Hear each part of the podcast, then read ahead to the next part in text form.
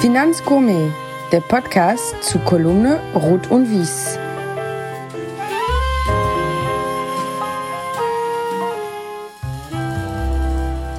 Liebe Podcast-Freunde, liebe Freunde der gepflegten Unterhaltung.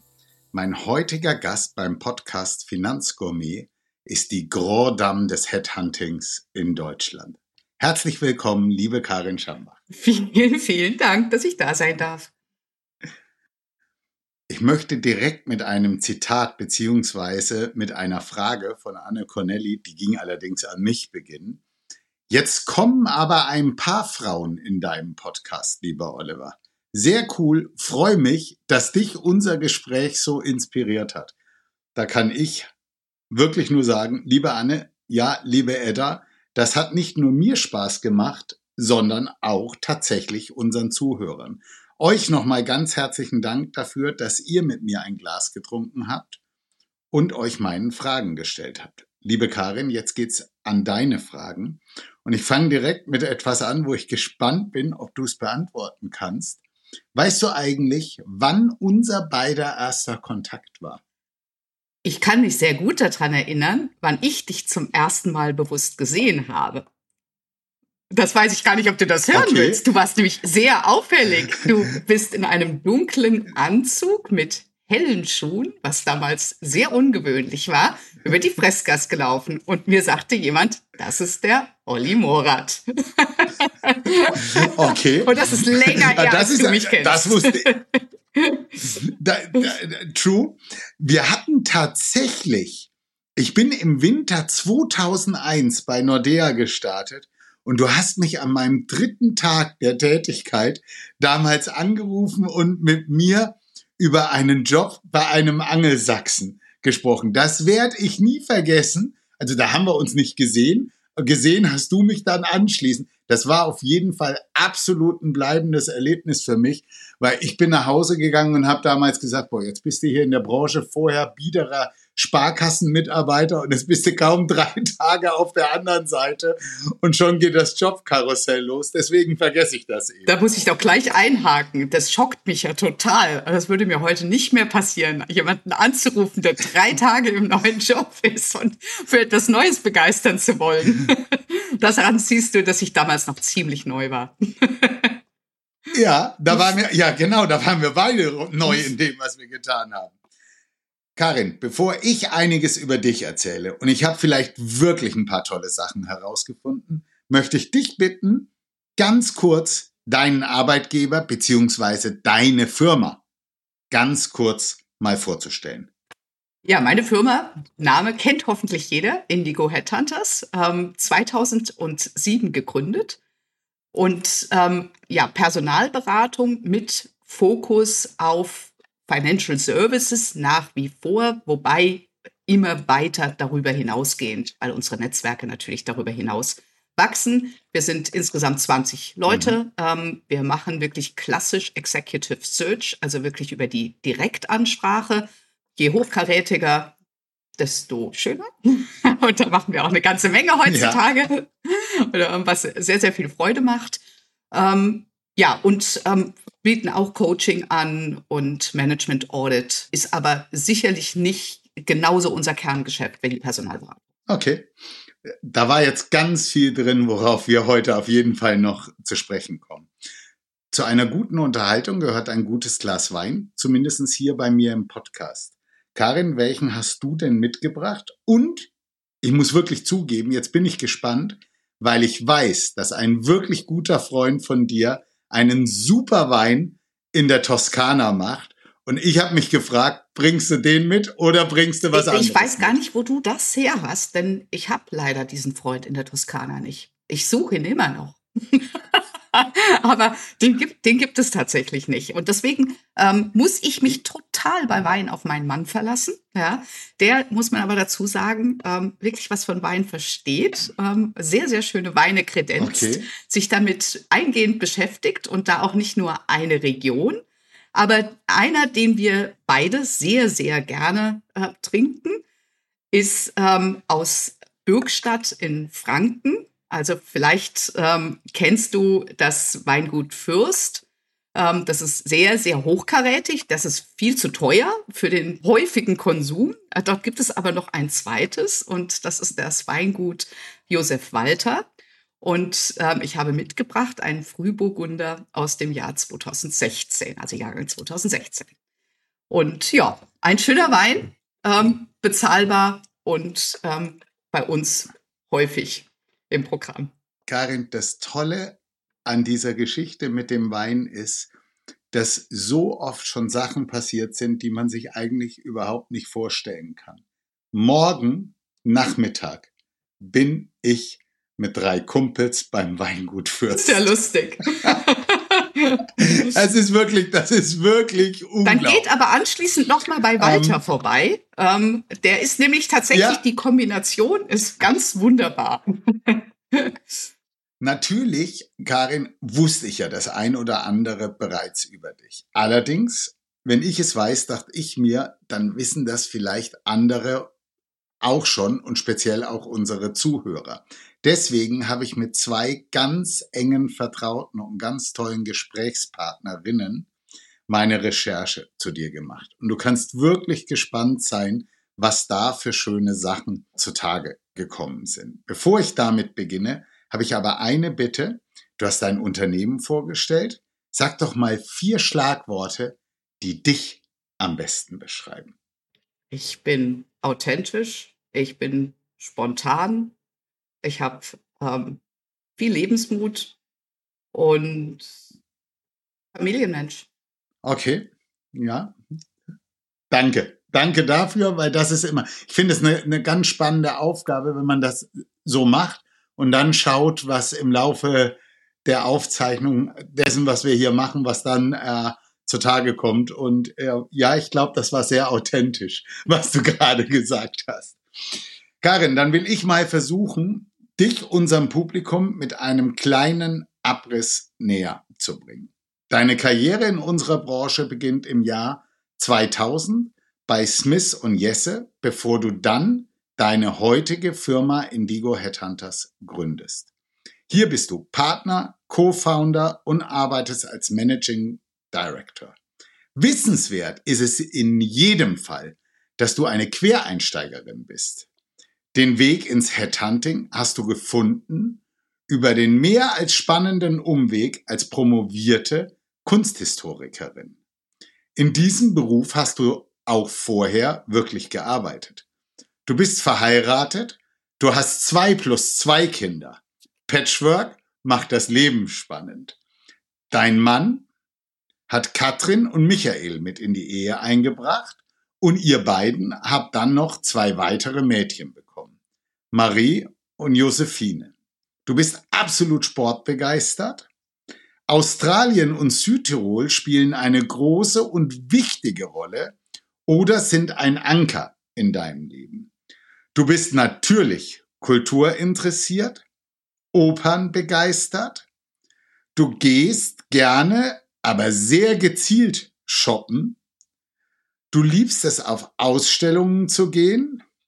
Du hast einen jüngeren Bruder, mit dem du eine sehr enge Verbindung hast. Jetzt direkt was sehr Schönes. Du bist ein Sweet Tooth und obwohl du verheiratet bist und in einer Patchwork-Familie lebst, gibt es einen Mann, für den du vieles stehen und liegen lässt und ihm sogar hinterherreist. Liebe Karin, ich hoffe, das hat jetzt einige Fragezeichen bei dir verursacht, aber ich verspreche dir und dem Publikum, dass wir definitiv alles auflösen Ich befürchte, ich weiß, von welchem Mann du sprichst. Es gibt nämlich nur einen in meinem Leben, ja, den ich hinterherreise. Sehr gut. Also, ich würde sagen, Karin, dann beginnen wir jetzt mit dem Beruflichen. Ja? Wie kommt man als Kunsthistorikerin die eigene Ausstellung gemacht hat, auf die Idee, Headhunter zu Ich muss es tatsächlich an der Stelle ein ganz kleines bisschen korrigieren. Ich bin nämlich nicht Kunsthistorikerin, sondern ich bin Historikerin. Ja, und das ist okay. tatsächlich ja ein gewisser Unterschied noch. Ähm, es äh, ja. sagen viele ich, ähm, und glauben viele, weil ich tatsächlich eine große historische Ausstellung in einer Kunsthalle gemacht habe. Ähm, was heißt gemacht haben. Ja. Mein Doktorvater war der Kurator, aber ähm, ich habe praktisch das Ausstellungsteam geleitet. Okay. Und damit habe ich viele, viele Jahre meines Lebens verbracht. Ich bin tatsächlich erst mit 36 Jahren in die Personalberatung gegangen. Und da kann man sagen, ich war zum Schluss persönliche Referentin des Universitätspräsidenten in Frankfurt. Das war super spannend. Mhm. Ähm, ich würde sagen im ersten Jahr, weil man in erster Linie Reden schreibt. Die Reden, die der Präsident dann hält. Aber nach einem Jahr kommt der gleiche Zyklus wieder. Und dann wird es langweiliger, mhm. ähm, sich in diese Themen wieder einzuarbeiten, neuen Aufhänger zu suchen. Und ähm, die Präsidentschaft endete. Ich habe mir Gedanken gemacht, will ich eigentlich an der Universität bleiben? Und das wäre ja fast ein Weg in die Verwaltung ähm, gewesen. Mir wurde auch angeboten, irgendwie die Öffentlichkeitsarbeit dort zu leiten, aber das fand ich nicht sehr spannend. Ähm, und so habe ich praktisch gesagt, was kann denn so eine Historikerin jenseits dieser mhm. fachlichen mhm. Perspektive? Und ich hatte zwei grundlegende Ideen. Das eine war wirklich Public Relations, PR. Ähm, und das andere, und mhm. das kam über Zufälle, fragte mich eine Freundin einer Freundin, wie wäre es denn mit Personalberatung? Und ähm, darüber habe ich nachgedacht. Die hatte mir auch eine Tür aufgemacht. Ähm, ich fand, dass das durchaus ein Weg sein könnte fragte meinen damaligen Chef, den Präsidenten, und der sagte, das passt, das wäre eine ganz tolle Idee. Und dann habe ich diesen wirklich diesen Sprung ins kalte Wasser gemacht, ja, und habe wirklich meine, ja. muss sagen, Lebenszeitstelle ähm, gekündigt, die ich zu dem Zeitpunkt an der Universität hatte, und ähm, habe einen kompletten Neustart gemacht. Natürlich mit dieser Chance, man muss sich einfach auch ähm, zurückerinnern, das Jahr 2000, da hatte jeder ja. den Eindruck, alles geht alles geht. Die Wirtschaft brummt. Ja. Ähm, hier in Frankfurt geht's ab. Ähm, und ich sitze da in der Verwaltung. Das war auch irgendwie nicht, das war irgendwie nicht meins. Also der erste, der sich bewegt hat, verloren, war so mein Gefühl. Ich will in ein leistungsorientiertes Umfeld. Und das habe ich halt eins zu eins wirklich in der Personalberatung gefunden. Smith Jessen war damals ein absolutes Startup alle saßen in einem Raum, der Server war mit dabei und ähm, es gab keine gescheiten Möbel. Äh, es war alles super primitiv. Ich, in der Hinsicht fühlte ich mich wie an der Universität. Das war klasse. Und, und dann ging es wirklich los from scratch. Und ich durfte mir auch überlegen, was möchte ich denn eigentlich machen? Welches Gebiet möchte ich machen? Und es waren zwei ehemalige Investmentbanker, die es gegründet haben. Die hatten dort mhm. sehr gute Kontakte, mhm. aber sonst keine. Und ich machte eine Recherche und als absolutes Greenhorn entschied ich mich Asset Management. Das ist es. Und dann habe ich damals, kann man sich auch gar nicht mehr vorstellen, erstmal Briefe geschrieben an potenzielle Kunden und mich vorgestellt. Und ähm, komischerweise haben die darauf reagiert, was letztlich nur mit der fehlenden Marktreife zusammenhängt. Also wenn heute hier ein Personalberater neu anfangen würde und der wird da Kunden anschreiben, wird sagen, ich habe übrigens keine Ahnung, aber ähm, du hast doch sicher Lust, mir das zu erklären. Der wird ja einem Vogel zeigen. Aber damals ging das. Ich habe also mir lauter Geschäftsführer an den Tisch geholt, die haben mir die Branche erklärt und ich habe wahnsinnig viel Glück gehabt dann. Also wirklich tolle Position mhm. im ersten Jahr zu bekommen. CIO, Geschäftsführung, Vertrieb. Darüber habe ich meine kompletten Netzwerke erstmal gelegt. Ja, Du hattest natürlich auch, ich meine, du hast gerade das Jahr 2000 angesprochen. Das war ja auch die absolute Boomzeit für Asset Management in Deutschland. Die ganzen Ausländer, die genau. Anglo-Sachsen, kamen rüber. Jeder brauchte Personal. Deswegen, ich fand das nett, wie du das gerade beschrieben hast. Wenn man heute zurückschaut, das ist ja eigentlich gar nicht verwerflich, am dritten Tag jemand anzurufen, weil dann ist er in der Probezeit, der ist auf jeden Fall, ist er schnell zu haben. Nein, äh, Spaß beiseite, aber das war ja wirklich eine verrückte ja. Zeit. Da verging ja auch keine Woche, wo man nicht angerufen wurde wenn man im Vertrieb war. Deswegen äh, kommen wir aber gleich auch noch mal drauf zurück. Karin, bleiben wir bei dem Begriff Headhunter. Ihr habt ihn, interessant war gerade in deiner Einleitung, weil da hast du es nicht gemacht, aber bleiben wir bei dem Begriff Headhunter. Ihr habt ihn ja sogar in eurem Slogan. Viele andere nennen sich Personalberater. Warum der harte und klare amerikanische Titel für das, was du machst oder wofür Indigo steht? Das hat eigentlich schlicht und ergreifend eine Geschichte. Und äh, ich sage auch ganz offen, wenn ich es heute streichen könnte, würde ich es streichen. Ja. weil es was etwas anderes okay. suggeriert als das, was wir sein wollen und was wir auch faktisch sind. Aber ähm, damals, als ich anfing bei Smith Jessen, war das eigentlich der erste Headhunter in Deutschland, der sich so nannte. Das war angelsächsisches Vorbild, das war wirklich Londoner Schule. Und wir nannten uns Smith Jessen Headhunters. Und in dem Logo waren drunter, ich glaube, sechs Einschusslöcher. Und da wurde damals, wurde, wurden sogar Patronenhülsen bestellt, die den Kunden geschickt wurden. Das kann man sich überhaupt, nach 9-11 war das vorbei, ja. Aber das war mein Anfang in der Personalberatung. Das heißt, und die Kunden haben das durchaus gutiert, weil sie es gut fanden, dass wir sagen, was wir tun. Alle anderen haben da rumgezwirbelt mit irgendwie Executive Search und weiß der Teufel was, was ich vorhin ja, ja. auch gesagt habe. Ja. Und wir ja. kamen durch die Tür und sagten, wir sind Headhunter. Und das kam wirklich gut an. Es war New Style. Ja. New Kids on the Block, ja, das kann man wirklich so sagen. Und dann haben wir 2007 die Firma gegründet und das war im Grunde genommen ein Team, das von Smith Jessen weggegangen ist und Indigo gegründet hat. Und damals in der Gründungsphase, also zum einen hatte das immer noch einen gewissen Charme, Headhunter sich zu nennen, aber es war mhm. auch wahnsinnig schwer mit der Namensfindung. Und wenn man einfach mal Indigo googelt, ja, dann sieht man, ich meine, wir kennen alle die Indigo Parkhäuser, dann heißt das nächste Restaurant ähm, Indigo und dann kommt die Boutique Indigo und weiß der Teufel was. Und es gibt auch global x Personalberatungen, die Indigo heißen. Das heißt, mhm. man könnte jetzt gar nicht einen so richtig viel schöneren Namen mit Indigo kombinieren. Ja, die sind die Markenrechte alle vergeben. Markenrechte sind ein Riesenthema mhm. in der globalisierten Welt. Und so mhm. ist es mhm. halt immer bei Indigo Headhunters geblieben. Was die meisten nicht sehen, ist, wir nennen uns heute Indigo Headhunters Plus. Da gibt es dieses kleine Plus. Und dieses kleine Plus steht eben für das, was ich vorhin auch schon mal erwähnt habe, was unser Add-on ist, dass wir eben auch im Coaching aktiv sind, dass wir auch im Management Audit aktiv sind und dass wir eben nicht die bloßen Headhunter sind. Karin, ich gehe jetzt noch mal einen Schritt zurück. Also wir sind uns einig, 2000, 2001, perfektes Timing für deinen Job bei Smith Jessen. Wie war das damals, als du bei äh, Smith Jessen warst? Ihr wart in Deutschland definitiv einer der drei ganz großen. Ihr wart die Nummer eins. Ohne euch ging gar nichts.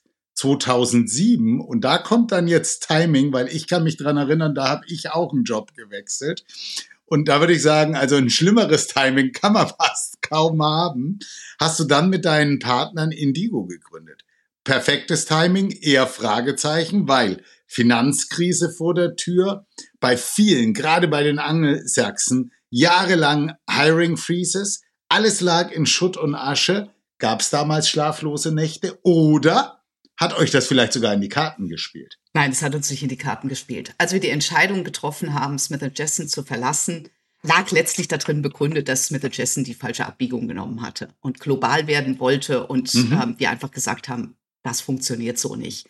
Ähm, es war auch recht offenkundig, dass alles auf Kredit finanziert wurde und wir praktisch eigentlich mhm. zum gewissen Grad Reis ausgenommen haben.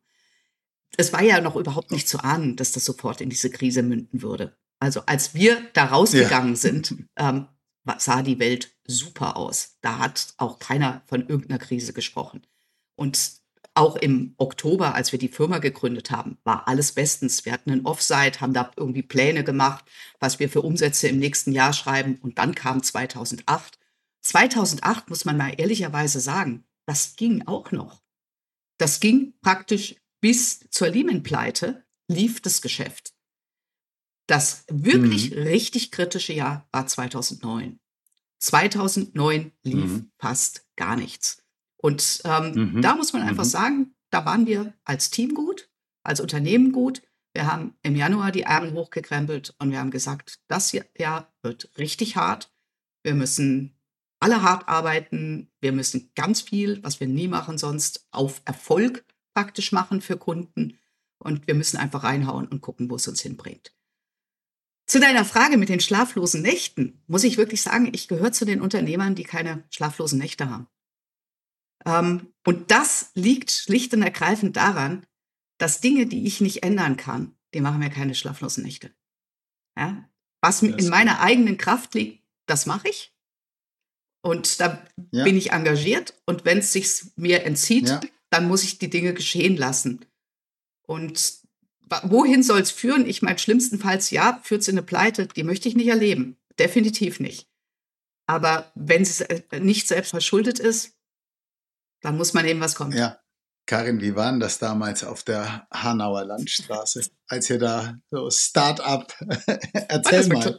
Ich muss sich das, das auch mal richtig, vorstellen. Das war richtig klasse, weil wir praktisch zur Untermiete ähm, bei so einer PR-Agentur waren ähm, und natürlich Kabel über dem Teppich und ständen halt ein paar Tische drin, Bierbänke, auf denen wir Besprechungen gemacht haben. Das war eine, genau. das war eine super Atmosphäre, weil wir ja wussten, was wir da tun und dass das irgendwie unser Start ist. Das hat sich wirklich alle wieder in einem Raum. Es war so von Smith Jessen kommt, ja, wir können alles neu sortieren, wir können alles neu anpacken. Das war richtig klasse. Zu Krefölsing die Wurst holen gehen, schräg gegenüber war eine total gute Atmosphäre. Und der eine oder andere Kunde kam auch und setzte sich zu uns in den Raum auf die Bierbank. Ja, das war nett. Genau das wollte ich hören. Klassisches Start-up. Das ist heute vorbei und wenn man bei euch auf die Homepage geht, dann ist euer Slogan: We may not be the biggest, but we belong to the best. Ist das gesundes Selbstvertrauen? Ich glaube, es ist so. Ja. Wir sind, Gut so. Wir, wir sind kein, ja, wir sind kein Riesenplayer, aber unser Anspruch unterscheidet sich in keiner Weise von den großen globalen Firmen, ähm, denen man immer zugestehen würden, würde, dass sie einen sehr professionellen, hochkarätigen Job machen. Und mit denen messen wir uns. Und jetzt kommen wir genau zu einem Punkt, den ich total spannend finde. Ist es für euch ein Vorteil, ein lokaler Headhunter, Personalberater zu sein? Ja, aber eigentlich zweigeteilte Antwort. Ich glaube, es ist sehr gut und in gewisser Weise auch unternehmerisch geschickt, eine Nische zu bespielen und diese Nische exzellent zu bespielen. Das ist klasse. Mhm. Das mhm. Einzige, was ich halt auf der anderen Seite anmerken würde, ist, es hat Nachteile in dem Moment, wo es um europäische oder globale Rollen geht. Es muss, ja, es muss bei uns immer in irgendeiner Weise einen Link zu den deutschsprachigen Märkten geben. Sonst würde man uns ja. nicht beauftragen. Sei es, dass ich jemand deutschsprachigen in London suche oder sonst irgendwo auf der Welt, mhm. dann kommen wir ins Spiel. Mhm. Ähm, oder dass jemand in einem deutschsprachigen Land sitzen soll. Also der Auftraggeber ist natürlich oft, also in allermeisten Fällen international. Er würde auch durchaus über uns eine europäische Rolle besetzen, aber eigentlich nur dann, wenn sein präferierter Standort ein deutschsprachiges Land ist. Und das ist der Nachteil. Da schließt sich dann die nächste Frage an und ich kann das vielleicht auch zusammenpacken. Also wenn ich mir anschaue, ich habe ja eine Idee, was du in den letzten Jahren, natürlich nicht alles, aber man bekommt Searches mit und dann weiß man, ja, da, da habe ich eine Idee, da ist ganz sicher die Karin mit drin. Wie läuft das gerade mit den unendlich vielen Franzosen und Angelsachsen, die wir am deutschen Markt haben? Wie kommst du da überhaupt an die Accounts? Weil wenn ich jetzt an meine Zeit bei Barings zurück überlege, Barings hat immer sich in der Regel den Personalberater Headhunter aus London herausgesucht. Klar, die haben dann den Lokalen gefragt, wen sollen wir nehmen. Aber wenn du dann mit der lokalen Adresse, wo du sicher warst, das ist die bessere für den Search gekommen bist, dann kam immer, ja, da müssen wir erst noch einen Vertrag machen, da haben wir noch keinen Vertrag, wir haben ein globales Agreement, mit wem auch immer, die halt global arbeiten. Wie kommst du dann genau an diese spannenden Rollen ran? Also auf die leichte Gefahr hin, dass das arrogant klingt. Aber die kommen auf mich zu. Wir sind lange aus der Phase raus, wo wir uns darum bemühen müssen, dass die uns kennenlernen, sondern dass unsere Durchdringung ist in der Hinsicht gut genug, dass die auf uns zukommen. Dann passt auf jeden Fall das, was ich jetzt von dir wissen wollte, weil dann kann man das so nochmal zusammenbringen. Die kommen auf euch zu. Was sehen die oder was würdest du sagen, ist euer USP? Für Weil, die, ja, die wissen, die wissen, dass wir einfach eine exzellente Marktkenntnis haben und eine exzellente Vernetzung. Ich meine, mhm. ich mache das Ganze jetzt seit 23 Jahren und meine Kollegen praktisch nicht minder lang. Das heißt, ähm, über diese Zeit hat man natürlich, wenn man eine fokussierte Region hat, hat man unglaubliche Kontakte. Und das, das hilft einfach. Wobei ich auch heutzutage sagen würde, ich habe wahnsinnige Freude daran, wenn ein Kunde auf mich zukommt, der nichts mit Financial Services zu tun hat und ich einfach völlig mhm. aus dem Nichts arbeite, also ohne diese bestehenden Kontakte. Ähm, und ja. das funktioniert auch hervorragend, weil man das Handwerkszeug des Personalberaters beherrscht. Ja. Okay, das habe ich verstanden und ich habe auch verstanden, wie du im Jahr 2000 gestartet bist, als ich sag mal Greenhorn. Wie war das denn dann 2007? Na klar hattest du einen Namen, aber du bist eben nicht mehr von der Top-Adresse, sondern mit deinem eigenen Laden. Wie habt ihr das denn den großen europäischen Adressen klar gemacht, dass die jetzt nicht mehr Smith Jessen mandatieren sollen, sondern Indigo Headhunters? Also zum einen waren wir sicherlich auch 2007 bei Smith Jessen noch nicht genauso weit, wie wir das heute bei Indigo sind. Ich glaube, das da muss man schon sehen, da sind einfach noch viele Jahre vergangen und da ist auch noch viel an Marktdurchdringung erfolgt in dieser Zeit. Und damals haben wir eben noch akquiriert ähm, und haben auch tatsächlich zum Hörer gegriffen und, ähm, und uns vorgestellt. Und die haben uns zugehört und ja. ähm, wir hatten auch damals schon einen Track Record ähm, vorzulegen und das hat funktioniert. Ich kann nur okay. im Rückblick sagen, ich habe ja schon geschildert, das Jahr 2009, das war kein Wunschkonzert, ja.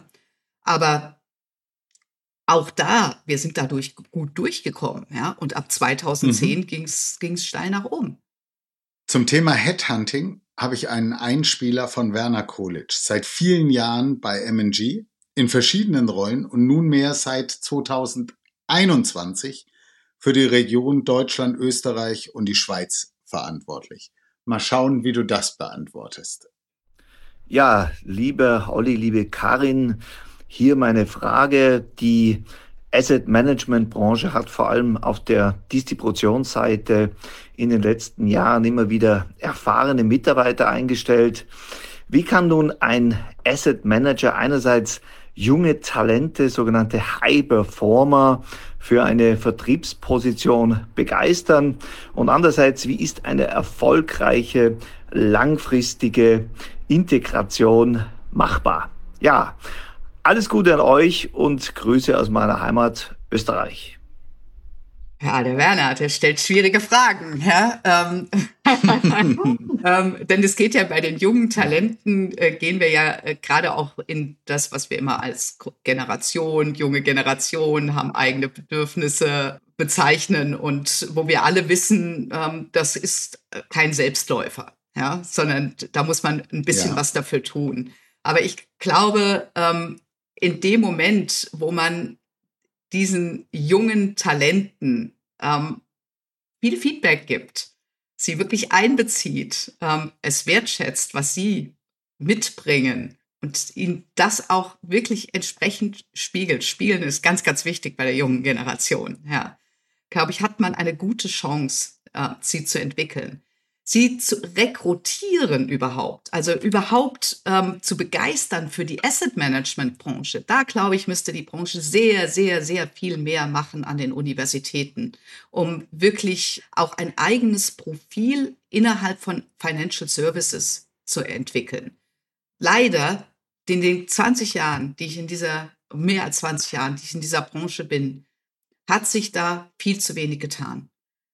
Asset Management ist Teil von Financial Services, ähm, aber das, was ähm, sicherlich auch Asset Management speziell beitragen kann durch die Investitionen, die getätigt werden, zu ähm, Klimawandel, gegen Klimawandel, also das ist enorm. Und ich habe so das Gefühl, das sind doch die Themen, die die Jungen begeistern.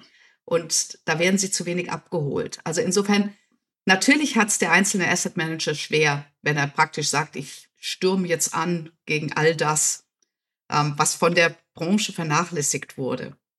Ja, also ich glaube, der Schlüssel würde darin liegen, mehr Initiativen da zu zeigen. Kleine Anmerkung quasi am Rande. Da kann ich jedem empfehlen, sich mal die Karriereseite von Flossbach von Storch anzuschauen. Weil was die machen, was die an den Universitäten, die Präsenz, die die zeigen, glaube, das ist äh, absolut herausragend, der Job, der dort von der Personalabteilung ähm, gemacht mhm. wird. Aber Karin, ähm, weil wir jetzt, äh, möchte ich auch noch, noch einschieben. Du machst das so lange. Wenn du im Jahr 2007 einen 30-jährigen, einen 28-jährigen Uni-Abgänger vermittelt hast, war das, was dem wichtig war, was anderes als es heute ist. Weil wenn du heute mit den grauen Männern sprichst, die sagen immer, es ist so schwer, Leute einzustellen. Die Jungen, die wollen nur Flexibilität, am liebsten nur zu Hause arbeiten und, und, und. Ist es wirklich so aus der Sicht des Personalberaters, dass sich das so verschoben also, hat? Ich muss vielleicht eine Sache sehr klarstellen. Wir sind natürlich viel, viel mehr auf diesem Senior Level, auf dem Executive, auf dem Führungslevel, in Managementpositionen mhm. unterwegs, mhm. als bei den jungen Talenten. Das ist nicht unser Fokus. Insofern kann ich mhm. eigentlich ähm, nur die Antwort darauf geben, aus dem, wie ich mich logischerweise mit dem gesamten Markt beschäftige, mit dem, was demografische ja. Entwicklungen bedeuten, was die junge Generation umtreibt, etc. Ja, es hat sich geändert. Ähm, es hat sich in vielerlei Hinsicht geändert, aber vielleicht das Wort, was ich über alles stellen würde, ist Purpose. Die junge Generation sucht mhm. Purpose. Ja. Es wird auch viel beklagt, dass sie eben so sehr auf Work-Life-Balance gehen. Ja. Ich habe vielmehr den Eindruck, es ist die Sinnhaftigkeit, die sie motiviert und mhm. wo sie auch genauso bereit sind, die extra Meile zu gehen. Ich meine, da dürfen wir uns nichts vormachen. Wir haben doch zu, in jeder Generation und immer die Performer gehabt und wir haben diejenigen gehabt, die sehr relaxed waren, ja, und die auch den Weg, den Weg gar nicht enough. gehen wollten. Das kommt mir manchmal, dieses Lied, das da insgesamt gesungen wird, so vor, wie es halt schon immer war, nämlich, dass jede Generation davon überzeugt ist, da kommt doch eben nichts nach. Also es ist so eine ja. Überhöhung eigentlich ja. der eigenen Werte und dessen, wie man sein Leben gestaltet hat. Ja, sie sind in eine andere Zeit reingeboren worden. Sie haben andere Themen. Damit gehen, sie gehen also auch anders damit um. Das hat aber wahrscheinlich alles sein Gutes. Und es wäre zum ersten Mal ja. in der Weltgeschichte, dass eine Generation heranwächst, die einfach gar nichts mehr will. Daran glaube ich nicht. Ja. Und ja. ich habe Kinder in dem Alter. Okay. Also insofern, ich weiß ja. auch, ähm, dass, äh, dass es eben nicht so ist, dass man sie unter, über einen Kamm scheren kann. Ich habe gleich den nächsten Einspieler für dich und zwar aus der letzten Folge. Ähm, du kennst sie ganz bestimmt von der ja, lieben klar, Edda Schröder. ich würde gerne wissen, ob derjenige im beruflichen Umfeld Ziele hat, die er erreichen wollte, die er erreicht hat äh, oder überhaupt die Ziele gesetzt hat. Ganz einfach gesagt, ich habe mir keine Ziele gesetzt, außer, und ich glaube, das ist entscheidend, dass ich glücklich sein möchte in meinem Beruf. Ich möchte, dass der mhm. Beruf mir Spaß macht, dass ich weiß, warum ich morgens aufstehe. Und das muss ich nicht jeden Tag wissen. Wir wissen alle, dass man durch Phasen gehen muss, die nicht immer toll sind, aber dass die an der überwiegenden Zahl der Tage möchte ich mit Schwung in den Tag gehen. Und das habe ich geschafft. Und insofern finde ich, dass ich meine Ziele erreicht habe. Ich habe mit Edda in der, im letzten Podcast darüber gesprochen, dass wenn man früh morgens aufsteht und sagt, ich gehe zur Arbeit, dann ist eigentlich schon was falsch, hm. sondern du musst dahin gehen, wo ja, es Spaß macht. Genau. Ja? Ne? Sag mal, Karin, äh, du machst das jetzt schon so lange. Hast du noch einen Überblick, wie viele Rollen du schon besetzt hast? Ähm, ich müsste es wissen, weil wir es tatsächlich in unserer Präsentation haben. 400 Bahn 70 oder irgend sowas ähm, sind es. Okay. Und wie oft hast du Personen schon zweimal besetzt? Also nach A das, gebracht und von A nach B? Das habe ich offen gestanden nicht gezählt. Das ist jetzt natürlich eine ganz heikle Frage.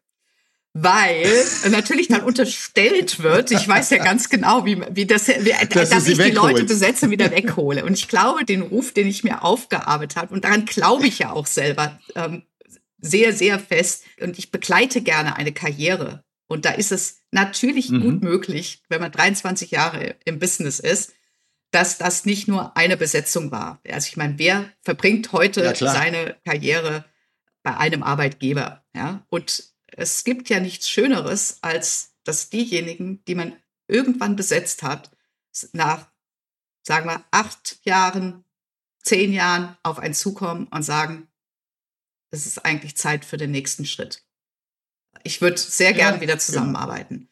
Das finde ich ist das ja. größte Kompliment. Ich habe aber nicht gezählt, auf ähm, wie viele Leute das mhm. äh, zutrifft. Ja. Aber, aber es, gibt, es gibt welche. welche. Ja, es gibt welche. Ja, und, und Karin, es war nicht meine Intention zu sagen, du bringst die Leute nach A und holst sie dann von A nach B. Aber ich muss ja, ja vorbauen, was einfach, die Leute hören. Ich finde das einfach spannend. ja, ja, ja, ja, genau, genau. Sag mal, du musst auch nicht, also ich weiß nicht, ob du das beantworten kannst, du musst auch nicht äh, die Firma sagen, für die du da gearbeitet hast. Was war denn die schwierigste Rolle oder die, die am längsten gedauert hat, um sie zu besetzen? Also es ist tatsächlich eine Rolle im institutionellen Vertrieb gewesen. Und mhm. Das hatte auch gute Gründe. Da kam Corona dazwischen, das Ganze musste wieder aufgenommen werden, mhm. also es hat zwischendurch geruht. Mhm. Also es hat zwei Jahre gedauert, bis am Ende die Person, ähm, also wirklich die Position besetzt war. Aber wie gesagt, wir haben nicht zwei Jahre kontinuierlich daran gearbeitet, sondern es wurde wieder aufgenommen. Sagt aber auch ein bisschen was ja. darüber aus, ähm, ich gebe nie auf. Ja, also irgendwann ja. zu sagen, nee, jetzt ist aber mal gut. Also solange der Kunde eigentlich das gleiche Ziel will, ja, und ähm, ist es meine Verpflichtung, ihn bis zu diesem Ziel zu begleiten. Und wenn das mühsam wird, dann muss man darüber reden, warum ist es mühsam? Und das können äußere Umstände sein. Ähm, es kann aber auch daran liegen, dass vielleicht von den Strukturen, von der ganzen Story was nicht stimmt, dann muss man praktisch korrigieren. Und auch das ist meine Aufgabe. Deswegen einfach aufgeben hieße ja, es muss alles schon perfekt sein. Ja, ähm, dann kann ich auch besetzen. Nein, mein Anspruch ist, wenn ich eine Suche annehme, dann wird besetzt. Hast jetzt wunderbar vorgebaut, weil jetzt kommt die mit Abstand herausforderndste oh. Frage, die ich je in diesem Podcast bekommen habe.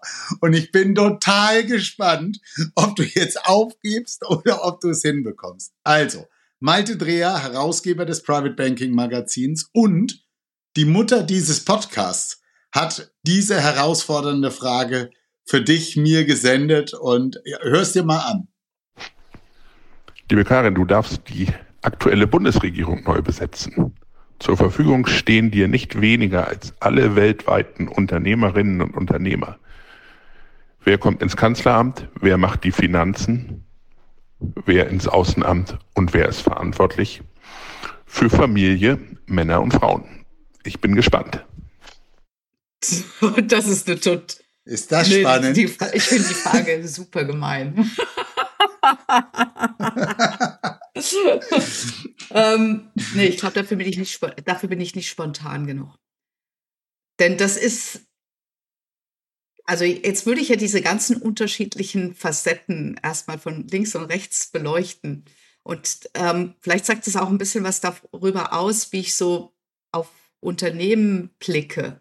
Ja, ähm, ich bin ohnehin nie ein Mensch gewesen, der so einen starken Star-Kult mochte oder dem angehangen hat. Ja. Ähm, deswegen, wenn ich jetzt so darüber nachdenke, und das suggeriert die Frage, der perfekte Unternehmer, ja, der, der, mhm. die, der eine Strategie vorantreibt und ähm, das Ganzheitliche wirklich im Blick hat, ähm, diese Verantwortung, der im Rampenlicht stehen kann und, und, und. Also diese ganzen unterschiedlichen Facetten. Ich meine, ein, ein Unternehmer, der mich total ja. begeistert hat immer, aber den würde ich jetzt nicht, trotzdem nicht dahinsetzen und er lebt leider auch nicht mehr, das ist der Steve Jobs. Ja. Aber das ist ein mhm. Unternehmer, der mhm. mich begeistert hat. Ähm, von äh, einfach diese Vision. Ja. Und die Fähigkeit, die Leute zu motivieren. Karin, ich habe zu Malte gesagt, die Frage finde ich so gut, da könnte ich ja. eine Stunde mit dir nur über diese Frage, weil dann nämlich auch deutlich würde, wie du arbeitest, wie du rangehst, warum auf der Position. Ich, ich entlasse dich aus der Frage. Äh, es ist schön, dass du sie genauso herausfordernd gesehen hast wie ich. Ich dachte, das wird den Rahmen sprengen, wenn wir hier wirklich eine Antwort drauf bekommen. Ich bin vollkommen fein mit dem, was du gesagt hast. Danke dir. danke fürs Entlassen aus der schwierigen Frage. Und, und danke, Malte. Gut. ich hatte dich vorhin gebeten, dass du vier Schlagworte über dich selbst nennst. Die folgenden habe ich über die diversen Gespräche über dich zusammengetragen. Authentisch, positiv, empathisch und dynamisch. Ich würde sagen, das ist fast deckungsgleich, äh, vielleicht mit anderen Worten, aber es beschreibt exakt so, wie du es beschrieben hast. Karin, ich würde sagen, dienstlich nehmen wir jetzt mal zur Seite und jetzt lernen wir deine private Seite kennen. Ich sagte, du bist ein Sweet Tooth. Kannst du das unseren Zuhörern mal erklären und vor allem, wie macht sich das bemerkbar? Wenn du mich fragst, was könnten wir mal zum Mittag essen, dann würde ich beim Kaiserschmarrn Ja sagen, aber das Steak würde ich auch gerne liegen lassen. Ja? Gut. Wenn du zu Hause Besuch bekommst, bekochst du ja. den gerne? Sehr gerne sogar. Also du kochst gerne und ich habe mir sagen lassen, du zelebrierst das auch und du machst da auch total gerne Familie. Genau, genau. Aus. Wie sieht denn das aus? Nö, das, äh, da wird dann schon richtig drüber nachgedacht. Das ist übrigens auch eine Passion, die mein Mann absolut teilt. Dann wird äh, eben die, Fein, ah, die Feinplanung ähm, gemacht, ähm, was es da im Einzelnen zu essen ja. gibt. Ähm, ich meine, wenn die Familie kommt, ist es schon wie bei den meisten ähm, es wird nicht überkandidelt, ja, sondern da gibt es ein schönes Risotto mhm. oder es gibt, ähm, äh, es gibt mhm. jetzt in der Zeit gibt's ähm, oder jetzt nicht mehr, aber jetzt bis vor kurzem gab es die Spargel, ja. Also da, da gibt's dann gibt's dann eher die nicht alles vorgreifen. Das magst du alles noch, ja, aber das sind nun mal die Sachen, ähm, die, die es dann die es dann so gibt, aber ähm, natürlich muss es auch einen Nachtisch geben, ja, das es liegt der Sweet Tooth mhm. nah, ja, ähm, bei uns früher in der Familie gab es sehr einfaches, also bei, in meinem Elternhaus sehr ein, einfaches Essen, aber es gab jeden Tag einen Nachtisch.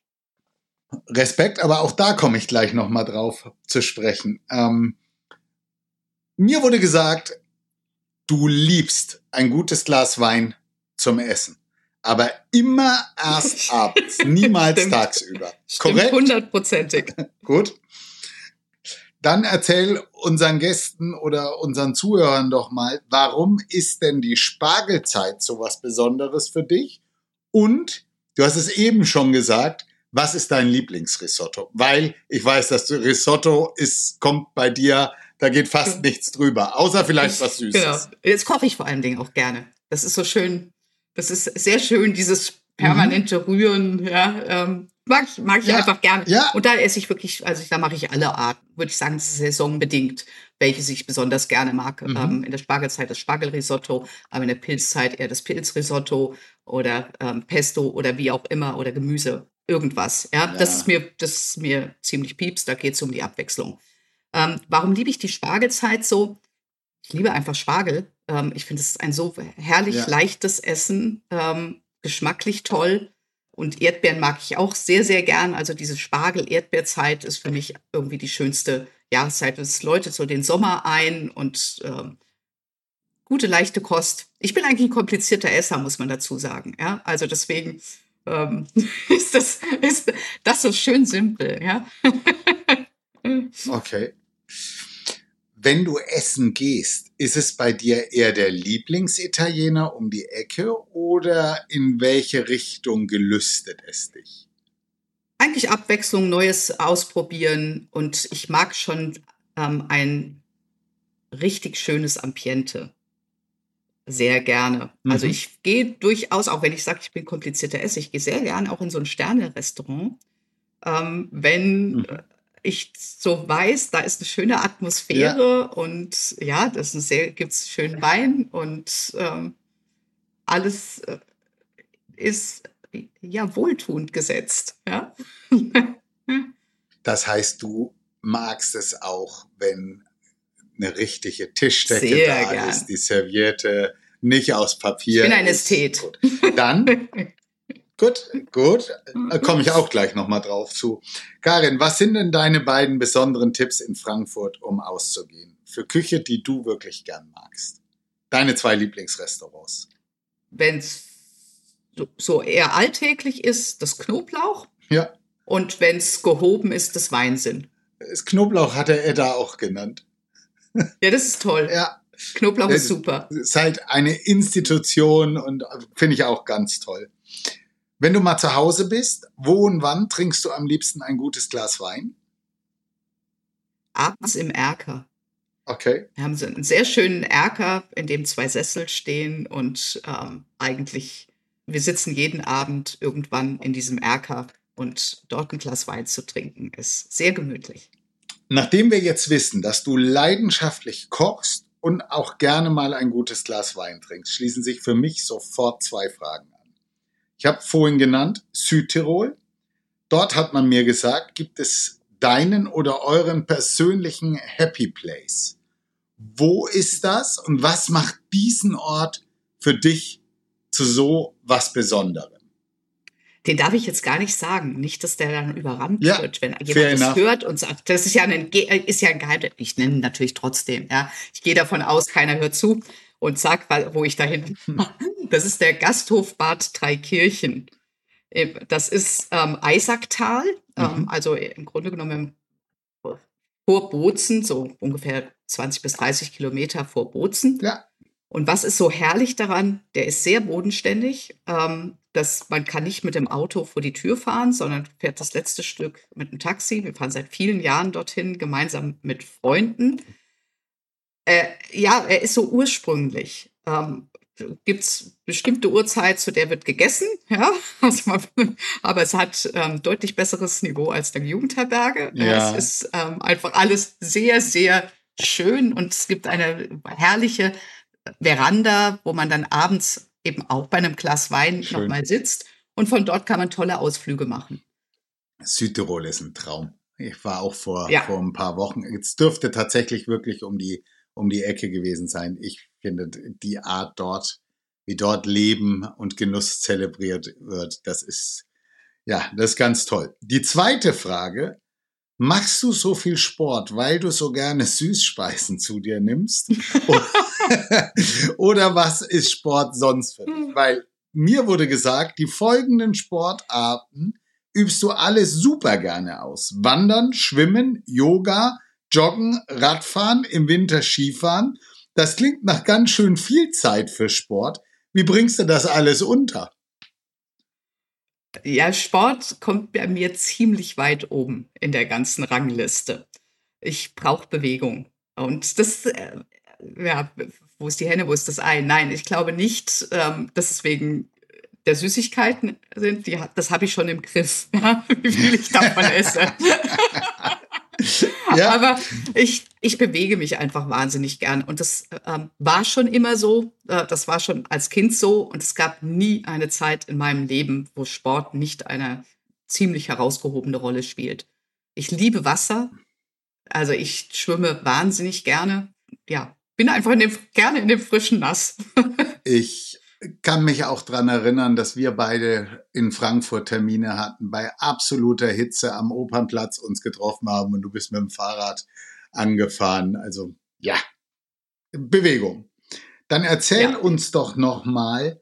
Ich habe das vorhin gesagt, wir hatten jetzt ähm, Südtirol. Was hat's mit Australien auf sich? Auch eine große Liebe Australien. Ähm, wir, die Schwägerin, die Schwester meines Mannes, lebt in Australien. Sie hat einen Australier geheiratet, sich in einen Australier verliebt und ist dann dort geblieben. Und ähm, seit über 30 Jahren. Ähm, wir haben darüber Australien kennengelernt, aber natürlich aus einer anderen Perspektive als ein reiner Tourist. Sondern wenn wir dorthin fahren, dann leben wir dort australisches Leben. Immer viel zu kurz, aber wir leben da australisches Leben. Australien hat die richtige Ausstrahlung für mich. Okay. Ich bin ja ein Mensch, der nicht eher nicht zur Ruhe kommt. Die Australier sind so relaxed. So ja, ähm, das ist das ist so super. Mein Schwager sagte mir irgend so die ersten Male dort waren, habe ich gesagt, auch hier müsste ich mal ähm, eine Niederlassung unserer Firma machen. Dann zeige ich mal den Australiern, wie man arbeitet. Ja, hat er mich angelächelt und hat gesagt, und du würdest hier keinen Fuß auf den Boden Ja. kriegen. Ja? Und das fand ich super. Karin, bevor wir zum Freunde-Album kommen, kommen wir zu dem anderen Mann in deinem Leben. Juan Oh. Diego Flores. Schon der Name ist Erotik pur. Spaß beiseite. Du bist so opernbegeistert. Ihr plant immer wieder Reisen, um tolle Opern zu sehen. Als nächstes habe ich mir sagen lassen, steht die Mailänder Scala an. Die Salzburger Festspiele habt ihr auch schon besucht. Aber eben speziell dieser Juan Diego Flores hat es dir besonders angetan. Stimmt das? Und warum? Ja. Ja. Ja, ja, was soll ich da sagen? Ja, Ja. Das ist der, es ist der Welt, weltbeste Tenor, würde ich sagen. Okay. Ja.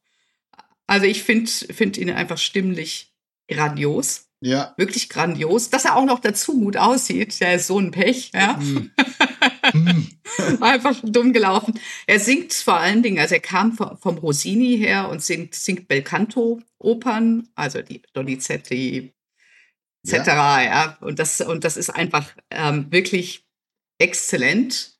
Und ja, deswegen, da waren wir schon bei, einige Male haben wir ihn erlebt, aber auch durchaus in Deutschland, in München, Ja. ähm, in Wien, in Barcelona. Warst du schon in Verona? Warst du schon in Verona, Ähm, Karin? Ah, da muss ich jetzt ganz doll aufpassen, weil ich weiß, dass du ganz, ganz großer Verona-Fan bist. Ja.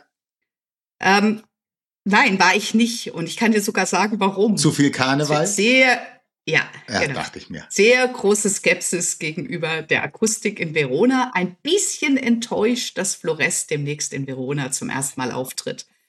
Die bösen Zungen sagen ja, wenn die Stimme nachlässt, dann geht's nach Verona. Ich Ja? kann nur sagen, try it, try it. I will. Okay. Ähm, bevor wir jetzt zum Ende kommen, kommen wir zur Rubrik Freunde-Album. Also du kannst jetzt ganz schnell immer antworten, nicht politisch, sondern einfach so, wie du bist und wie du es fühlst. Und auch da kommen lustige Sachen, da bin ich mir sicher. Dein Lieblingsland? Australien? Ja, das dachte ich mir. Die Lieblingsküche? Pockenpol. It Ita Italienisch. Italienisch, okay. Der Lieblingswein? Oder Crossover, würde ich eher sagen. Crossover, okay. Lieblings äh, Crossover passt eigentlich mehr. Ähm, Lieblingswein, ein Riesling oder Spätburgunder. Ja, sehr gut. Ähm, jetzt dein Lieblingskleid, weil du trägst ganz oft wundervolle Kleider. Lieblingskleid. Oh, ich habe natürlich nicht nur eins. Ja, ja. Ich kann mich morgens vom Kleiderschrank nicht entscheiden, welches. Ja? okay, okay. Was ist voll eklig? Hühnchen. Hühnchen, okay. Voll peinlich? Unangenehm aufzufallen. Was möchtest du noch erleben? Ganz viele Enkel. Oh, das ist schön. Äh, wem möchtest du mal gehörig die Meinung geigen? Gerhard Schröder. Welche Rolle würdest du gerne noch besetzen? Boah. Das Schöne an meinem Job ist, dass das so überraschend kommt. Und insofern kann ich dir da keine Antwort drauf geben. Was würdest du dafür geben, am Vorkongress mal im großen Saal vor vollbesetzten Stühlen zu stehen und dem Publikum das Thema Headhunting näher bringen? Nichts. Fair, fair, fair, fair. Ich war mir nicht sicher. Du kennst Das die. fände ich ganz du, furchtbar. Nee, Ich fände es ganz furchtbar. Das wird mich extrem stressen. Okay. Brauche ich nicht. in welcher Oper, in welche Oper möchtest du noch gehen? Auch da auch in, in ganz viele. Und ich bin, bin auch ähm, jemand, der sehr, sehr gerne in ein und dieselbe Oper ähm, die gleiche Aufführung mehrfach hintereinander geht. Okay. Wenn ich begeistert bin, das Erste, was ich mache, ist, dass ich gerade nochmal die Tickets Ticket kaufen. Gut. Ja. Gibt's was, wovor du Angst hast? Schicksalsschläge. Mhm. Und wenn du ein Tier wärst, was wärst du? Oder welches Tier spiegelt dich am besten wider? Das sind zwei unterschiedliche Fragen. wärst du ein Tier, wär dann gern? wärst Kann du ich- gerne. Wär, ich ich, ich wäre am liebsten ein Delfin. Der lebt im Wasser. Ah, der ist irgendwie von der Ausstrahlung her immer fröhlich. Und ähm, der ist nicht ganz blöd. Dann gibt's jetzt tatsächlich die zweite Frage. Und welches Tier spiegelt dich am besten wieder? Weiß ich nicht. Ein Tiger? Das Okay. ist- Aber ich bin Raubkatze, weiß ich auch nicht. Hm, Bin keine Raubkatze. hm, Eine Katze bin ich auch nicht. Ich weiß es nicht. okay.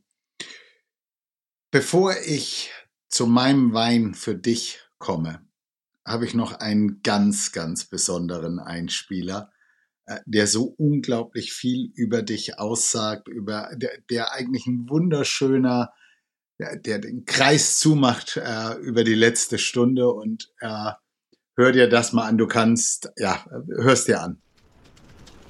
Hallo Mama, wenn ich mir den perfekten Tag mit dir vorstelle in Frankfurt, dann denke ich, dass wir als allererstes ins Stadionbad gehen würden, dann in die Kleinmarkthalle und uns alles besorgen, was wir für das perfekte Frühstück brauchen.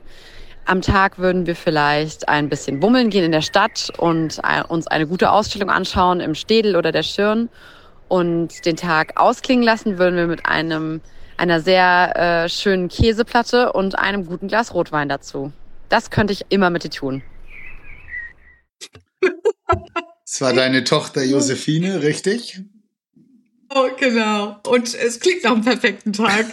Also wenn ich dich jetzt frage, äh, wie sieht dein perfekter Tag mit deiner Tochter aus, dann machst du einen Haken hinter und sagst, ich lasse es einfach sie aussuchen. Ja? Genau so. Aber das machen wir sowieso. Wenn wir sie in Berlin besuchen, ähm, dann macht sie die Planung. Und das macht sie super. Gut. Dann äh, kommt jetzt mein Wein für dich. In der Zeit, wo ich dir den vorstelle, kannst du dir schon ähm, eine Frage für meinen nächsten Gast, nämlich für den Peter Ehlers, ausdenken. Also, mein Wein für dich spiegelt sich in dem wider, wie ich dich angekündigt habe. Äh, es ist Veuf Licot und es ist La Grand Dame 2008. La Grand Dame wurde 1972 zur Feier des 200-jährigen Bestehens des Hauses zu Ehren von Madame Clicquot herausgebracht. Madame Veuve Clicquot war eine Pionierin und Visionärin und wurde schon zu Lebzeiten La Grande Dame du Champagne genannt. Diese außergewöhnliche Cuvée ist selten und zeichnet sich durch Frische, Geschmeidigkeit im Mund, Eleganz und Mineralität aus.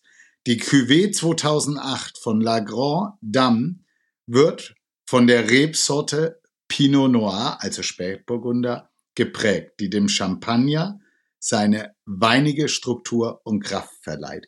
Es ist nur nicht so einfach, ihn zu bekommen. Aber wenn ich von der Grand Dame des deutschen Headhuntings spreche, dann würde ich sagen, ist das auch bitte der Tropfen, der zu dir passt. Der klingt exzellent. Dann würde ich jetzt sagen, Karin, sag uns mal die Frage für den lieben Peter Ehlers. Ich würde ihn oder ich möchte ihn gerne fragen, wenn er eine Reise macht. Was packt er als erstes in den Koffer und was als letztes? Die ist gut. Die können wir auch noch öfter verwenden. Die gefällt mir, die gefällt mir sehr gut. Liebe Karin, danke, dass du da warst. Ich hoffe, es war auch für dich eine schöne Unterhaltung und gut angelegte Zeit. Über Feedback würden wir uns sicherlich beide freuen und ich freue mich auch noch über viele 5-Sterne-Bewertungen auf Apple oder den anderen Podcast-Plattformen. Vielen Dank und Karin, it was a pleasure. Ganz herzlichen Dank, Olli. Auch immer a pleasure with you. Das hat Spaß gemacht. Ciao. Danke dir. Ciao.